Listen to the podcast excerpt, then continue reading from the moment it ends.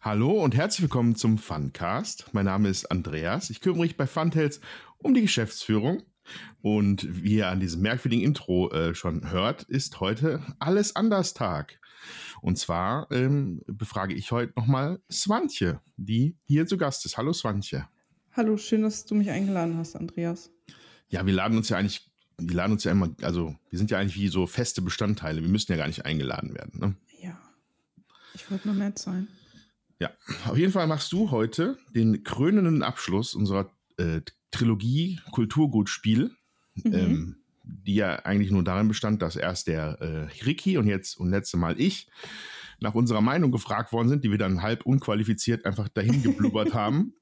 Deswegen wollen wir jetzt einmal wirklich von jemandem wissen, wer ahn, der Ahnung hat, äh, was überhaupt das Kulturgutspiel ist. Und deswegen bist du heute dran. Ja, das kläre ich ähm, jetzt in einer halben Stunde, ja. Ja, aber wie es Tradition ist beim Funcast, muss man dir natürlich mhm. erst eine Frage stellen, damit die Leute ja. dich besser kennenlernen. Ja. Und diese ist auch ganz harmlos und ganz nett. Und zwar möchte ich gerne wissen, wenn du dir aussuchen könntest, für ein Jahr an einem mhm. Ort nach Wahl zu leben, wo wäre das? In Hildesheim, hier habe ich meinen Hausarzt. Geht das auch ein bisschen inspirierter? Nee, ich bin da sehr praktisch veranlagt. Da muss okay. ja meine Ärzte wechseln und auch mit dem Finanzamt ist das ja dann, da muss ich ja. ah, okay. Nee, ich würde hier, ich finde es auch gut hier. Und ja, das ist meine Antwort. Ja, also ist doch, äh, ist doch optimal, wenn man schon da wohnt, wo man gerne wohnen möchte. Das ist doch, ist doch super. ist doch supi. Oh. Gut. Okay.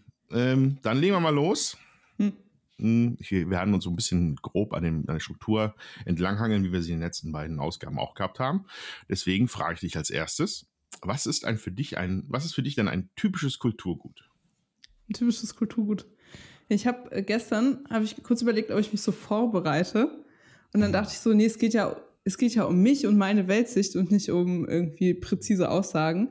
Und ich glaube, für mich ist das typischste Kulturgut äh, Malerei, weil ich mich da einfach am meisten mit beschäftigt habe. Ja. Also am besten Acryl auf Leinwand. Super basic. Super basic, okay. Und ähm, was macht das zum Kulturgut für dich?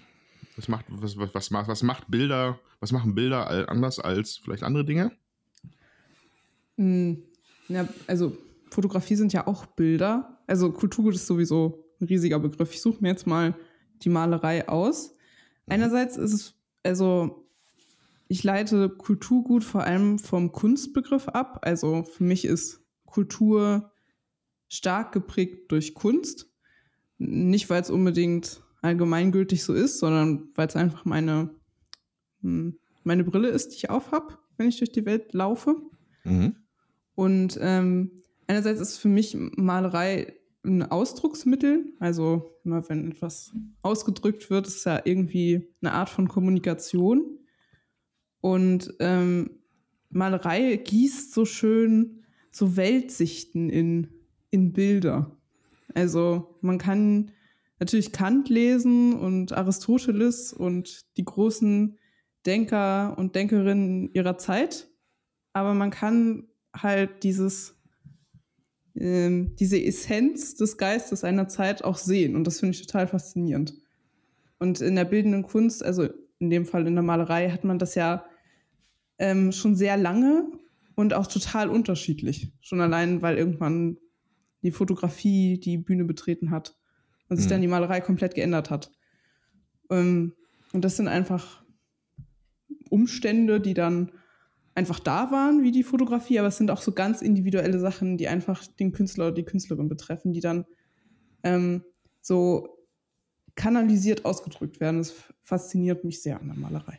Hast du, hast du vielleicht so ein oder zwei äh, Beispiele, die du einem Laien näher bringen könntest für besondere Gemälde, die dich einen Zeitgeist gut ausdrücken? Äh, muss man ja dann auch kennen, ne? kennt man denn? Ja, das ist ja dann immer nur eine Google, eine Google-Suche entfernt dann für unsere stimmt. Zuhörer. Aber ich glaube, die meisten Leute können sich was unter Caspar David Friedrich vorstellen. Ich glaube, alle ja. wissen ungefähr, wie das aussieht. Ähm, das ist immer ein gutes, ein gutes Beispiel, finde ich. Und da hat man einerseits so diesen, diesen romantischen Zeitgeist, den man gar nicht unbedingt jetzt beschreiben muss. Also was da jetzt hintersteckt und was da für ein Symbolismus ist und dass das irgendwie äh, so und so christlich hinterlegt ist und so. Das machen die meisten Menschen aber gar nicht. Aber die stehen vor dem Wanderer im am Nebelmeer. Ich weiß gar nicht, wie der sich zum Nebelmeer befindet. Ja, auf dem Berg oben drauf, mit dem Rücken ja. zum Publikum. aber die verstehen so die Stimmung. Also dieser mhm. Zeitgeist und diese Atmosphäre ist dann so spürbar, ohne dass sie dann verrückt was lesen müssten. Mhm.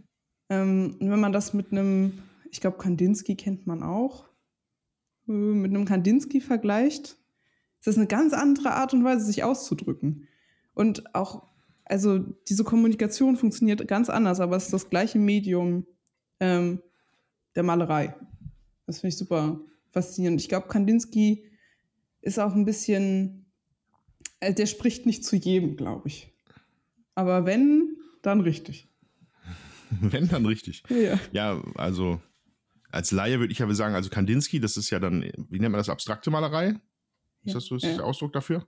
Ja. Ähm, ist natürlich dann nicht so leicht zu erfassen für, für, für einen, einen, sagen wir wenn man an einem Kandinsky vorbeiläuft oder an einem Bild von Caspar David Friedrich, erzählt dir das eine auf den ersten Blick mehr, weil es einfach etwas darstellt, ja, eine Szene. Mhm. Ähm, das tut Kandinsky, nehme ich an, auch, ähm, aber ähm, auf eine Weise, die einem dann nicht, ohne damit sich zu beschäftigen, sofort sich erschließt, finde ich. Kann halt vielleicht so eine Farbstimmung vielleicht aufgreifen. Ja? Das ja. blaue Bild ist ja, glaube ich, bekannt. Äh, das ist natürlich schön knallig blau. So, da denkt man sich erstmal, wow, das ist aber wow, blau. Das ist blau. ja. ja, okay. Äh, interessant. Ähm, ja, ist halt, ich, das ist halt ungefähr drei Gewichtsklassen über mir, in denen man da boxen würde, also keine Ahnung.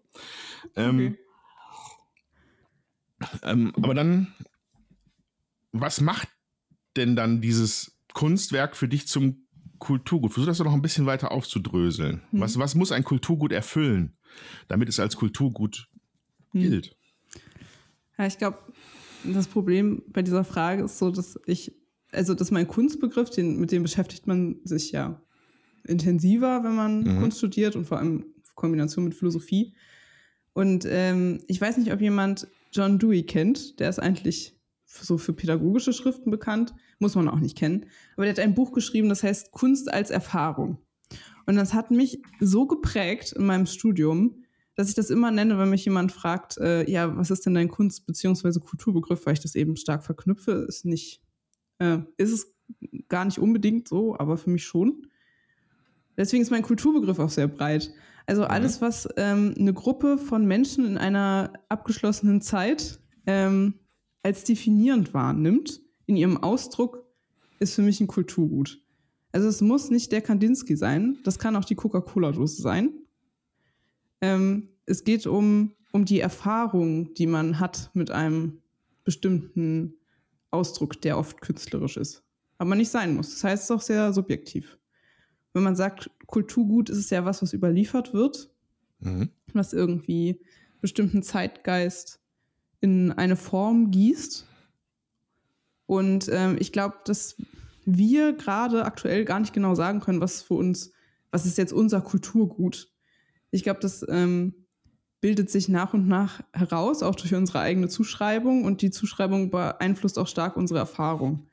Also wir haben einfach eine ganz andere Erfahrung, wenn wir eine Coca-Cola-Dose angucken, obwohl das ein großartiges Designobjekt ist, mhm. aber halt kommerziell, als wenn wir in irgendeine Kunstgalerie gehen und uns da Caspar David Friedrich angucken. Das ist einfach eine andere Erfahrung, weil wir da eine andere Beziehung zu haben. Das ist jetzt mein sehr offener Begriff von Kulturgut. aber dann müsste man, dann kann man ja fast davon ausgehen, dass auch äh, Historiker viel Einfluss auf Kulturgüter hätten. Ja, klar. Weil die erklären uns das ja, wie das früher war. Ja, und es kommt auch darauf an, was da gefunden wird und wie ja. das bewertet wird und so. Klar. Ja. Ähm, ja. Ähm, und welche Aufgabe erfüllt so ein Kulturgut für dich? Oder hm. beziehungsweise Kultur an sich, weil vielleicht um den Begriff noch mal ein bisschen weiter zu fassen. Ähm, ja. Ich würde auch gerne noch mal wissen, was du gleich zu Kunst denkst, weil die Frage, ob Brettspiele Kunst sind, ist natürlich auch spannend. Aber jetzt sind wir noch bei der mhm. Kultur. Ja, Kultur. Ähm, ja, also Kultur als Begriff hat natürlich einmal eine Aufgabe für uns aktuell, also die Kultur, in der wir leben. Und da merkt man schon, das ist ein riesiger Begriff. Man kann irgendwie ähm, das geografisch abgrenzen, man kann das kulturell abgrenzen, also in dem denkt man meistens an Kunst, sowas wie Theater und Malerei und so. Ähm, und Kultur ist einmal, also für mich persönlich wieder, ist jetzt keine offizielle Definition, ähm, ein Bereich, in dem sich eine bestimmte Menschengruppe ausdrückt, wie auch immer sie das tut. Also das kann man künstlerisch machen, das kann man aber auch verbal machen, zum Beispiel durch eine Sprache oder durch Traditionen oder sowas. Mhm. Ähm, das muss nicht unbedingt immer so künstlerisch gedacht sein. Also für mich ist es sehr verknüpft, muss es aber nicht. Und äh, dementsprechend sind auch die Aufgaben total unterschiedlich. Also natürlich bildet uns und definiert uns Kultur als eine bestimmte Menschengruppe, schon allein, weil wir in einer Kultur aufwachsen. Ich zum Beispiel bin mit Weihnachten aufgewachsen, aber nicht unbedingt christlich. Also eigentlich gar nicht. Aber mhm. trotzdem ist es ein christliches Fest. Und ich mache dann immer das Gleiche mit diesem Tannebaum und so. Ähm, das ist eine Kultur, ein Kulturaspekt, der mich geprägt hat. Aber Kultur ist eben auch ein Ort, wo man sich zum Beispiel ausdrücken kann und äh, neue Identifikationsfelder finden kann, wenn man zum Beispiel an queere Kunst denkt oder so. Ähm, die ja relativ. Que queere Kunst? Queere, also von Menschen, die sich nicht als heterosexuell ja. definieren oder als ähm, ja, binär, also nicht weiblich, nicht männlich, mhm. also alles, was dazwischen ist. Okay.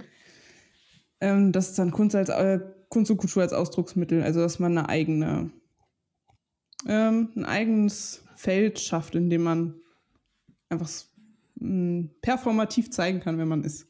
Mhm. Das wären jetzt so Beispiele. Also es gibt sehr ja. viele Aufgaben. Aber das hat aber einen, auf jeden Fall einen betont anthropologischen Einschlag. Ja? Also es hat alles mit ja, Menschen ja. zu tun. Ne? Also auf das muss man Fall. auf jeden Fall festhalten. Ähm, vielleicht eine ganze Abgrenzung zur Natur ist Kultur das Gegenteil. Oder vielleicht das andere.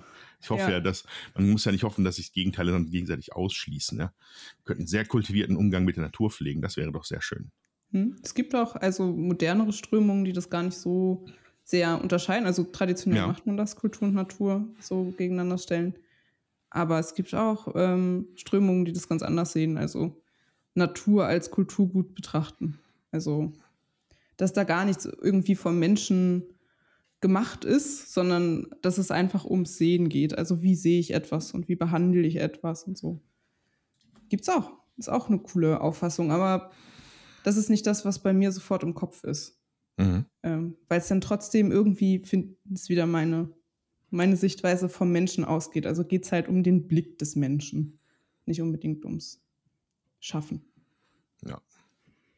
Ja, bei mir als Mann ist natürlich automatisch das römische Kaiserreich im Gedanken, wenn ich Kultur denke.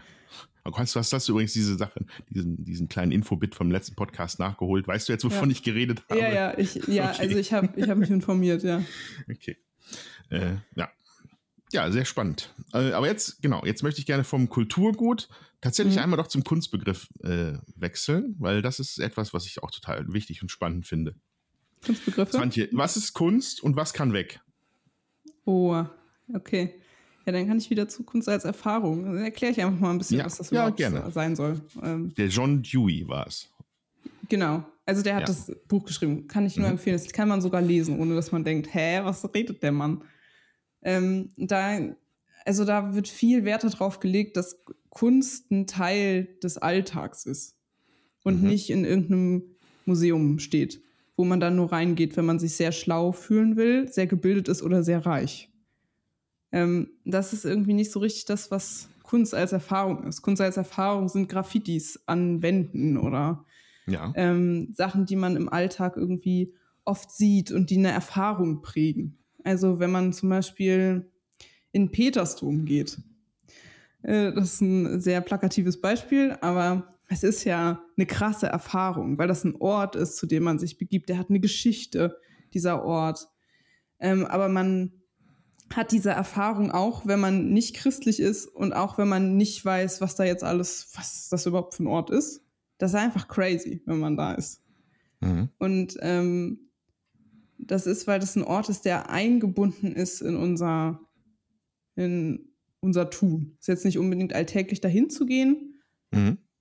ähm, aber so als, damit man so kurz irgendwie versteht, was meint man damit überhaupt, an sowas würde man da denken.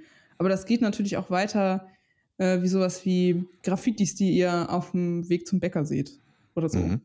Ähm, wenn man dann irgendwie eine Erfahrung damit hat, das kann auch super hässlich sein.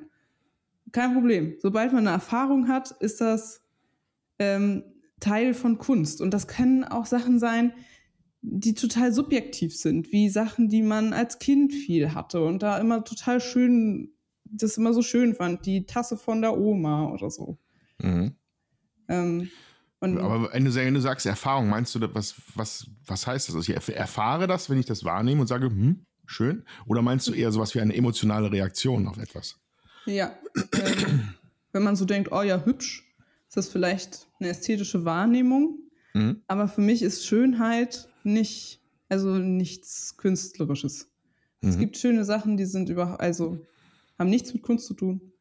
Und es gibt hässliche Dinge, die sind total künstlerisch. Also mhm. vor allem, es gibt ja eine ganze Ästhetik des Hässlichen. Und diese, ähm, also mit einem Kunstwerk oder mit Kunst kann man sehr intensive Erfahrungen haben. Und das ist für jeden Menschen total unterschiedlich, mit was man die hat. Mhm. Also ähm, manche Menschen fühlen ganz viel, wenn sie einen Kandinsky angucken und manche ganz viel, wenn sie, was gibt's denn so, ähm, die Warhammer-Illustrationen angucken. ja, so. da fühle ich auch immer ganz viel. Ja. Tausend Patronen.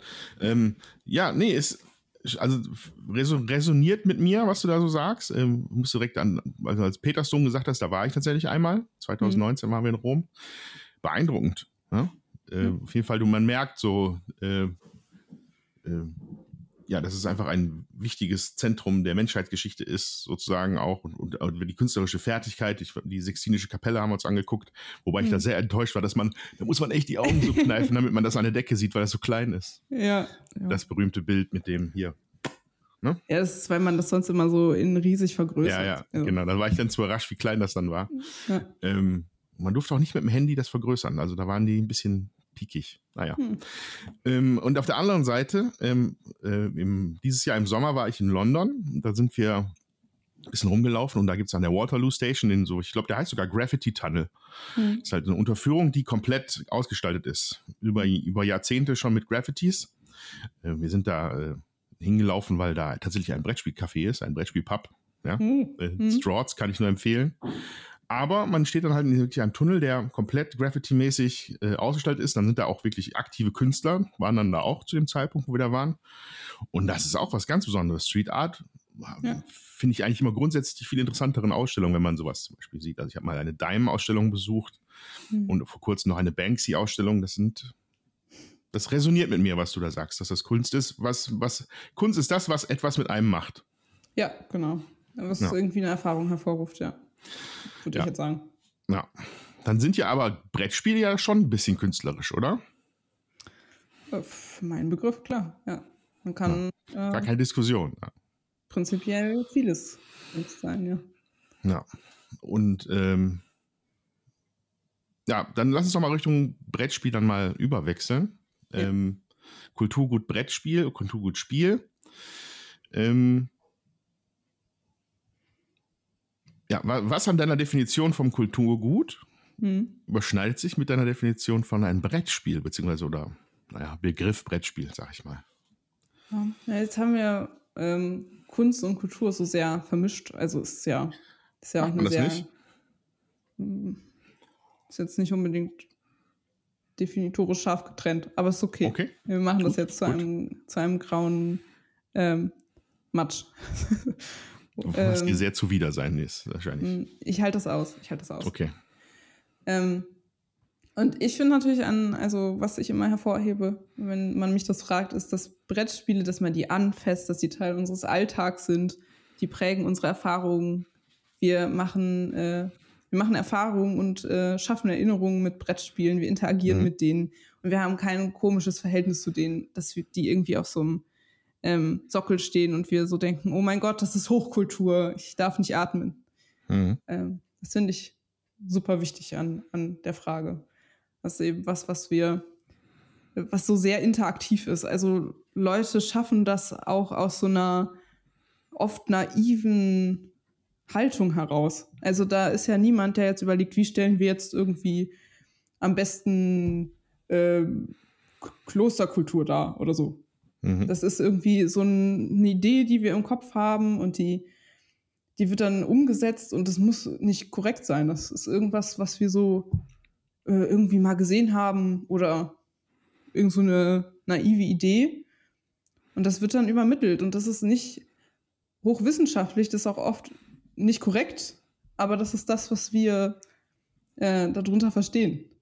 Und das ist dieses, äh, was ich mit Kultur meinte, dass wir Sachen weitergeben und dass die uns prägen und dass das Sachen sind, die auch überhaupt nicht rational sein müssen. Also Weihnachten feiern ist total irrational und auch ähm, Sachen und bestimmte Bilder, die wir in Brettspielen weitergeben, haben nichts mhm. mit der Realität zu tun. Aber trotzdem ist das was, was wir irgendwie, äh, was uns prägt und was uns ausmacht. Deswegen finde ich auch, dass man manche Bilder sind super cool, aber bei manchen muss man auch mal überlegen, wollen wir das wirklich immer, möchten wir das wirklich immer weitermachen? Mhm. Oder mhm. sollten wir vielleicht das Bild ein bisschen verändern, damit es vielleicht irgendwann mal in ein paar Jahren ein bisschen anders rauskommt?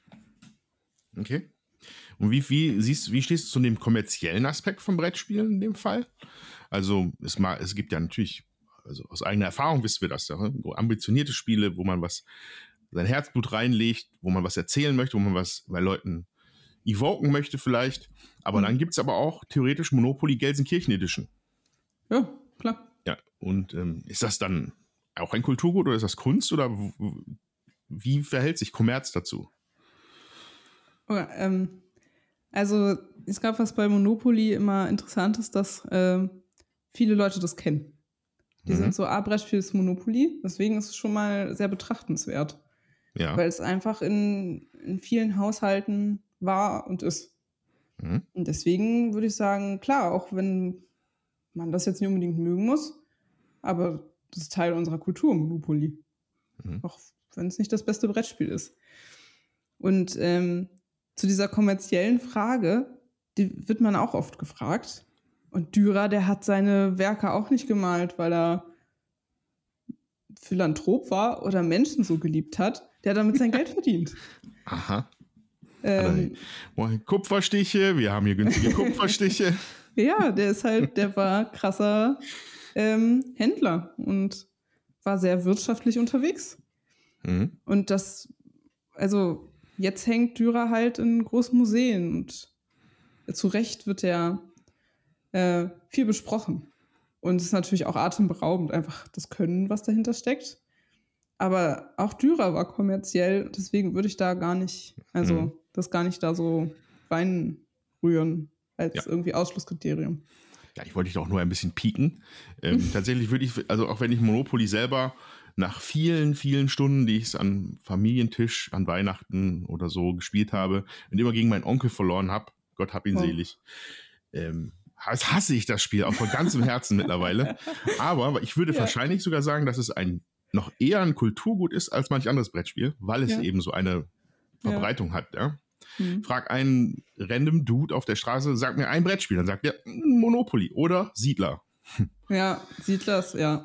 Und da, es ist, es wäre für mich auch ein Indiz für ein Kulturgut, ja, wenn das halt, wenn das halt durchdringt, ja? wenn so eine Gesellschaft, ja?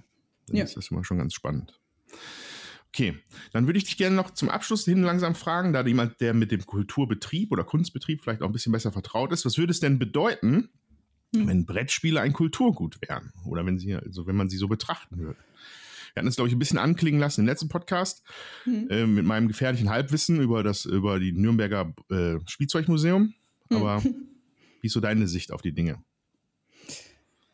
Ja, diese, also die Kulturzuschreibung, die wir jetzt haben, also ähm, Theater, bildende Kunst, die Kunstvereine und so weiter, mhm. äh, die leben ja von dieser Kulturzuschreibung, aber die leben auch von einer Kulturzuschreibung, die schon sehr alt ist. Es mhm. sind meistens die, ähm, die Fine Arts, also die, die alten Künste, die traditionellen, ähm, die staatlich unterstützt werden. Also die Stadttheater, die könnten nicht überleben, die sind nicht wirtschaftlich rentabel. Mhm. Äh, und auch die Kunstvereine und die Kunstpädagogen in Museen ähm, werden alle staatlich unterstützt. Ähm, und das ist total wichtig, weil Kunst dadurch ähm, oder Kultur in, na, ich sag Kunst, das ist schon eher Kunst, ähm, in diesen äh, so Safe Zones hat, wo sie halt nicht äh, wirtschaftlich sein muss. Mhm. Und das ist natürlich großartig für ganz viele ähm, Projekte äh, und Versuche, die man da so unternimmt. Ja. Auf, der, auf der anderen Seite ähm, gibt es auch viele Kunst- und Kulturzweige in dem Fall auch, die davon leben, dass sie kommerziell sind und dass sie sich eben selbst erhalten müssen, weil sie mhm. sich dann an den Zeitgeist anpassen müssen und an die Vorlieben von Konsumenten und Konsumentinnen. Okay, ja. Äh, das ist so, also so eine Kehrseite, die ich sehe. Klar, wenn jetzt irgendwer beschließt, es gibt jetzt eine Brettspielpreisbindung und ähm, das ist jetzt ein bewahrenswertes Gut, ähm, wäre es einerseits für uns einfacher, experimentellere Dinge zu machen, weil wir keinem so großen wirtschaftlichen Druck unterliegen würden. Wahrscheinlich gäbe es mehr Brettspiele, die ähm, Sachen machen, die vielleicht nicht sicher gekauft werden. Mhm. Das wäre wahrscheinlich auch ein tolle, toller Playground für die ganzen Gestalterinnen und Illustratoren da draußen und so, aber auch für die Game Designer, also für die Menschen, die sich Spielmecha äh, Spielmechaniken überlegen. Andererseits ist es dann natürlich ähm, nicht mehr so abhängig von einem Zeitgeist und von einem Geschmack. Mhm. Das ja. wird natürlich auch wieder Einfluss haben auf den Kulturbegriff, den ich vorhin erwähnt habe. Äh, sehr interessanter, äh, zwei Seiten der Medaille Blick auf die Sache, finde ich sehr gut. Ähm, was aber was noch ein handfestes Beispiel ist, was mir gerade einfällt, ist, ne, also es gibt halt die, das Kulturgut an sich, die, Kunst, mit der man, also ne, dann wenn man ein Konservatorium für Brettspiele irgendwie einrichten kann mit staatlicher Hilfe, super schön. Aber es geht natürlich auch auf der rein persönlichen Ebene. Ähm, mhm. Gibt es ja ähm, die sogenannte Künstlersozialkasse. Ja? Und wenn wir alle Künstler mhm. wären, dadurch, dass wir Brettspiele machen, ja. wäre uns vielleicht auch schon geholfen, einem Gewerbe, das manchmal relativ brotlos daherkommt. Ja. Und äh, hm, ja, aber soweit ich weiß, hat sich da auch einiges getan. Äh, aus der Computerspielewelt kann man da schon mal rüber luken, aber vielleicht ist das für Brettspiele dann in Zukunft auch noch etwas mehr geben. Hm. Es geht auch immer äh, bei der Frage auch immer darum, gibt es da ein Bedarf. Also braucht mhm. da jemand Hilfe zur Selbsthilfe? Also wenn man das jetzt irgendwie aus staatlicher Sicht betrachtet, also wenn es um so Fonds und Unterstützungsgelder geht und so. Ähm, wenn man jetzt unglaublich reich werden würde mit bildender Kunst, hm. ähm, dann müsste man das natürlich nicht unterstützen. Ja. Das ist auch immer ein Aspekt, den man da angucken muss. Ja. Gut. Swantje, das ist hm? Schleifchenzeit. Ja, dann mach mal ein Schleifchen. Oh Gott, ich kann gar keine, ich kann gar keine Schleife, ich kann nur Knoten. Also, ähm, also danke an Swantje für das Gespräch über das Kulturgutspiel. Wir beschließen damit wahrscheinlich unsere Trilogie zu mhm. diesem Thema. Ich hoffe, ihr habt es interessant gefunden.